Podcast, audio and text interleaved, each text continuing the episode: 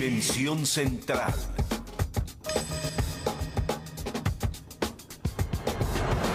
En equilibrio. Lo platicábamos hace unos momentos eh, con Yuri Elrich de cómo la política de un país va girando a favor del enriquecimiento de empresas.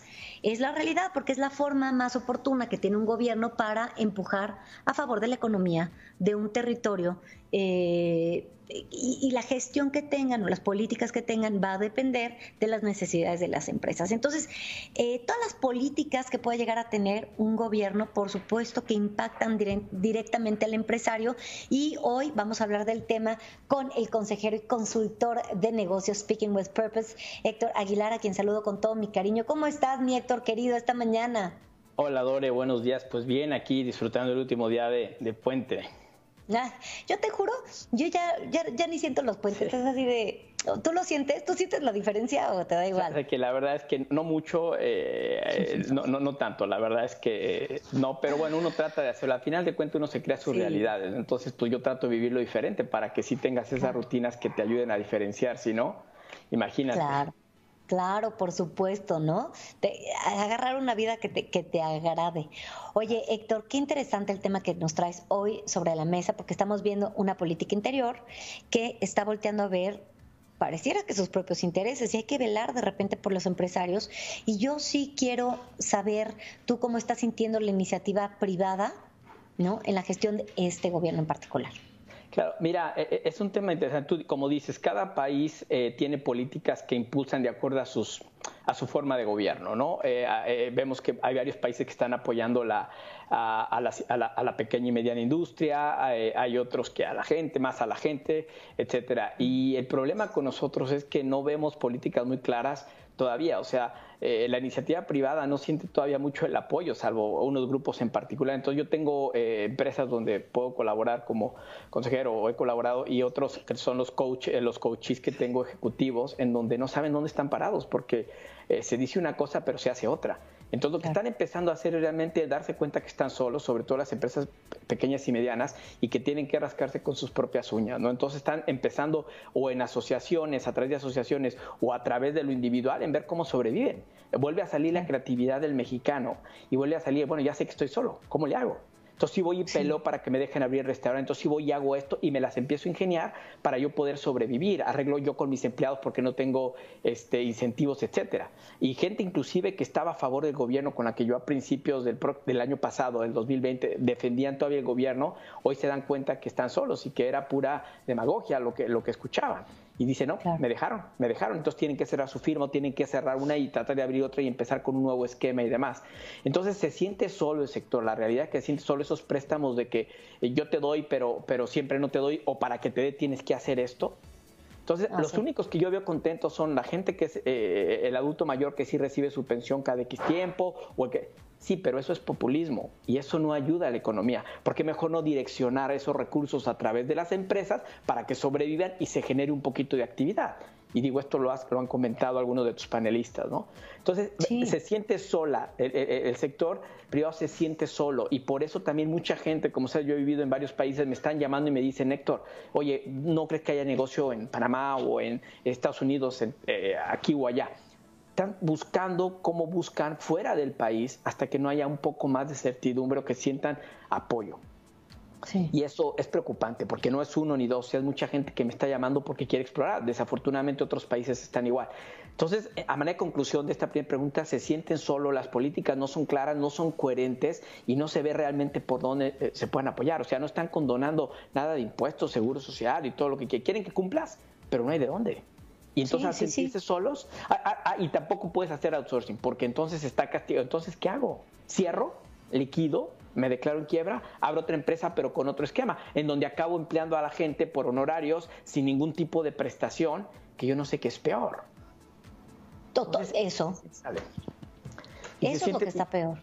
Y, el otro tema también que no se dan cuenta es que la moral en ese sentido baja, porque aquel que, lo, que yo como empleado veía como salvador, que era mi, empleador bueno, con buenas intenciones, hoy de quién me agarro. Entonces hoy agarro, yo tenía una persona que se contrató, este, dijeron, vas a trabajar ocho horas de lunes a viernes, pero acabo siendo como esclavo, no puedes salir, te tienes que mostrarme que tu computadora y tienes que hacer eso y trabajar más de ocho horas. Entonces acaban siendo peores las condiciones de trabajo, ah, pero yo no tengo responsabilidad porque es como por honorarios o como freelance.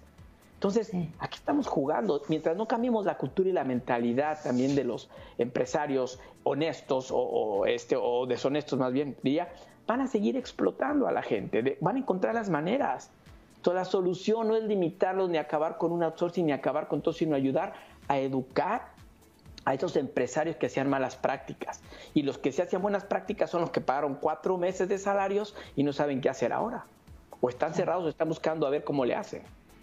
¿No?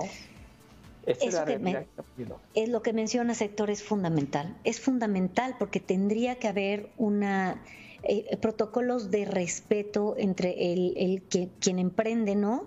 Y al quien contrata, las subcontrataciones. El outsourcing nos podría verdaderamente sacar adelante en medio de esta crisis. El outsourcing ayuda y vemos a un presidente que encima de que te dice tienes que pagar, bla, bla, bla, yo no te ayudo y aguas con que les dejes de dar varo estos. El outsourcing es lo que ha salvado a muchísimas empresas. Claro, claro, pero lo satanizan. A ver, yo como, como, como ejecutivo en empresas multinacionales manejando más de 20 mil empleados, usábamos outsourcing en todos los países. Pero, de, como dices, el, porque a ver, si yo tenía una, una operación con, con, 20 empleados, yo no podía darles beneficios que cuando tú consigues negociando para 100, en cuando se, se juntan y ya tienes una masa crítica más grande. Entonces, eso te puede apoyar y les da seguro social y les da muchas cosas, ¿no? Que hoy los están empleando, pero como freelance y pagándoles lo mismo, pero como freelance, y si quieres. Entonces, eso está peor. Que, se quedan sin seguro se quedan sin necesidades básicas, ¿no, Héctor? Sí, y, es algo que, por estarse peleando y nos vienen a contar temas de, vacunas, nos hacen el cuento todas las autoridades y nadie se preocupa realmente por qué es lo que está pasando con el sector que estaba generando su empleo, que está viendo cómo le hace para sobrevivir. Está ingeniándoselas. ¿Cómo le hago? Ya bajé, ya vi acá, así como los restaurantes se la están ingeniando para llevar la comida, eh, los, los, consultores están ingeniando cómo llevan sus servicios, los, los que hacían, o sea, todos están tratando de ver cómo sobreviven ante esto. Hay unas industrias favorecidas, la, la, de salud, por ejemplo, etcétera. Pero las otras, entonces, ¿cómo está hoy la iniciativa? Dándose cuenta que no tiene soporte, que tiene que remar contra corriente y la va a encontrar. Y sabes que, Dore, vamos a salir adelante, pero no por el gobierno. Vamos a salir adelante porque somos una clase que luchamos, resiliente. El problema y lo que me molesta, y lo platicaba ayer con la gente de un restaurante donde, donde fui a recoger la comida, lo que me molesta es que tampoco nos quejamos y tampoco exigimos. Vamos a salir adelante, pero no vamos a exigir. Y aquella gente que nos falló va a seguir ahí y vamos a seguir votando por algunos o por otros. Porque están más preocupados porque sobreviva su negocio a, quejarse y manifestarse porque les están cobrando de más o de menos. Sí. Entonces. y, aparte, tomando en cuenta que eh, la mayoría del sector en nuestra sociedad, en México, es eso, es turismo, son restaurantes, eh, es la agricultura, es la ganadería y se están viendo opacados, mermados, sofocados, ahorcados sector con cero ayuda, cero ayuda y lo que sigue va a ser el desempleo, va a ser un aumento importante en materia de violencia en las calles.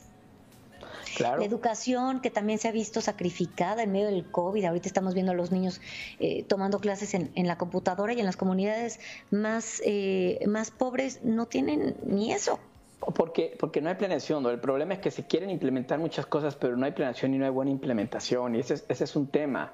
O sea, se quitaron los servicios de salud cuando más se necesitaban y, y ve lo que les vino. El tema de educación, eh, eh, o sea, tú no puedes nada más aventar a los niños a que tengan clases así sin, sin, sin una previa. Y las mamás, a ver, las pobres mamás, y la mayoría digo mamás, eh, eh femenino, porque los papás se encierran y no me molestes y las mamás tienen que seguir trabajando y atendiendo y todo. Y yo lo percibo porque si hay gente que está estresada. Cuando yo hago, tengo coaches, mujeres y aquí ya no sé qué hacer, ya no sé dónde esconderme.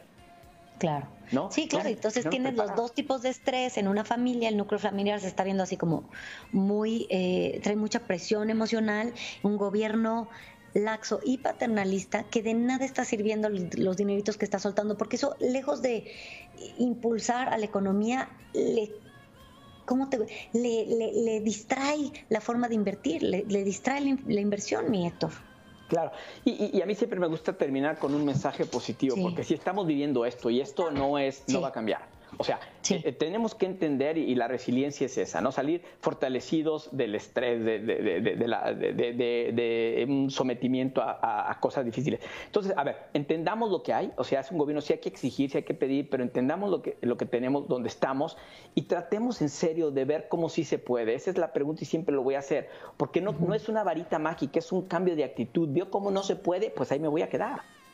Si vio cómo sí se puede, eh, puedo encontrar y fíjate y lo hago con un símil muy interesante. Dicen los expertos de manejo que cuando tú vas en la carretera y te sale algún animal por ejemplo el error es que tú ves el animal entonces en automático tú diriges hacia allá tu vehículo y chocas. Que lo que tiene que hacer cuando lo veas es por dónde puedo ir o sea ver la salida y la escapatoria. Entonces hay que estar visualizando dónde sí podemos, cómo sí podemos hacer las cosas, cómo somos creativos, qué tenemos que hacer diferente. Si no está fácil, pero les aseguro que va a ser más fácil encontrar una solución viendo opciones que viendo y victimizándonos los problemas. Qué, interesante lo que dices de, del animalito en la carretera, ¿no? Es que luego justo donde pones la vista está. tu target. Entonces hay que cambiar simplemente la mirada, a ver hacia dónde tenemos que dirigirnos para tener otro tipo de target, porque ahí donde lo tenemos dirigido, pues no está funcionando. Donde está tu mirada, perdón, dale. O sea, no importa que, porque la justificación sería, es que estamos el COVID y entonces si no se puede. No, es que justo ahorita es cuando se debe de poder. Claro, eh, bueno, ahorita es cuando va a salir la gente que realmente eh, eh, es residente y se va a quedar. O sea, aquí no hay más. ¿Te quedas? O sea, yo y vuelvo a la misma, ya la he conversado contigo. En las crisis hay dos tipos de personas, los que lloran y los que venden Kleenex. Cualquiera sea. Yo digo, yo lloro un día y vendo Kleenex el resto para sacarlo. Es bueno sacarlo. Pero uno decide dónde quiere estar. Y donde está mi atención está mi energía si mi atención está en lo que dejé de ganar, en lo que perdí, etcétera, ahí se va a quedar. Por supuesto. Ay, Héctor, como siempre, de verdad es importantísimo platicar contigo porque habemos muchos empresarios aquí, muchos emprendedores que de repente en medio del hartazgo, en medio de un gobierno que de verdad no te da, pero ni el empujoncito, nada, nada, y que te sientes solo, la soledad es cañona. Qué bonito es escuchar tus palabras para sentir que uno trae ese empuje, ese, ese impulso adentro, adentro de uno. Entonces hay que echarlo. Y, por último, busquen gente que sea como ustedes. Ojo con eso también. Si yo sigo yendo, eh, eh, visitando al mismo amigo, tomándome café con el mismo amigo que está así y yo no tengo la capacidad de sacarlo, búscate ahí más porque te va a contaminar, te va a jalar. Si no eres suficientemente fuerte para sacarlo tú y mostrarle lo que sí se puede, Aléjate, perdón, aléjate, porque si no se van ni los dos. Búscate grupo de gente que se pueda. Si tienes algún tipo de fe, ve a tus grupos de, de, la iglesia, de la congregación. Yo, yo soy cristiano y trato de estar más cerca hoy, escuchar más, porque requiero alimento positivo en lo que creas. Gente, busca gente que te sume, porque es la manera, y súmale a la gente. Comparte también, súmale. Me encanta, super, eso es súper importante también cuando cambias de mm, personas y también empiezas a platicar con gente que es líder, con gente que es empresaria, cambia el discurso, cambia la plática, cambia en su totalidad, ya no vas a estar platicando del mismo hoyo, vas a platicar de cómo sembrar el árbol, de cómo salir adelante, entonces cambia el dinamismo también de tu cerebro. Me encanta, ah. me encanta esta conversación, Héctor, como siempre. Cambia tus creencias. Sí. Y cambiará tu conversación y cambiarán tus acciones. O sea, no hay más. Y no es un secreto tan complicado. Exacto. Héctor, de veras que qué placer platicar contigo. Yo quisiera que la gente pudiera seguirte en tu página de internet, en tus plataformas digitales, para llevar un discurso que necesita el siglo XXI. Ya estuvo bueno de la parte negativa, ya estuvo bueno de ver lo que no se puede. Hay que voltear a ver lo que sí se puede. Cambien el discurso, júntense con Héctor Aguilar. ¿Dónde te encontramos? Eh, bueno, en Speaking with Purpose es la, página. hace, te digo, rato que no hago tantos videos. Antes estaba un poquito más activo, pero sí me encantaría que me escribieran, que me dijeran qué les gustaría este, ver y con gusto platicamos de los temas, ¿no? Se me está agachando la silla, perdón, que no sé qué le pasa a No pasa nada. Pero ahí, estamos y, este, y sí, si me digan de qué tema quieren platicar, y Dore, encantado la vida, la verdad es que este, de platicar y poder compartir con la gente, que me digan qué tema les gustaría y que me hagan preguntas y yo con gusto, de la experiencia que tenemos, con gusto poner a disposición de, de la gente. Gracias, querido Héctor. Te mandamos un beso muy grande. Igualmente, Dore, y feliz inicio de semana y de mes. Igualmente, sí es cierto, ya, ¡uh! febrero. Gracias, Héctor Precioso. Muchísimas gracias por estar aquí con nosotros.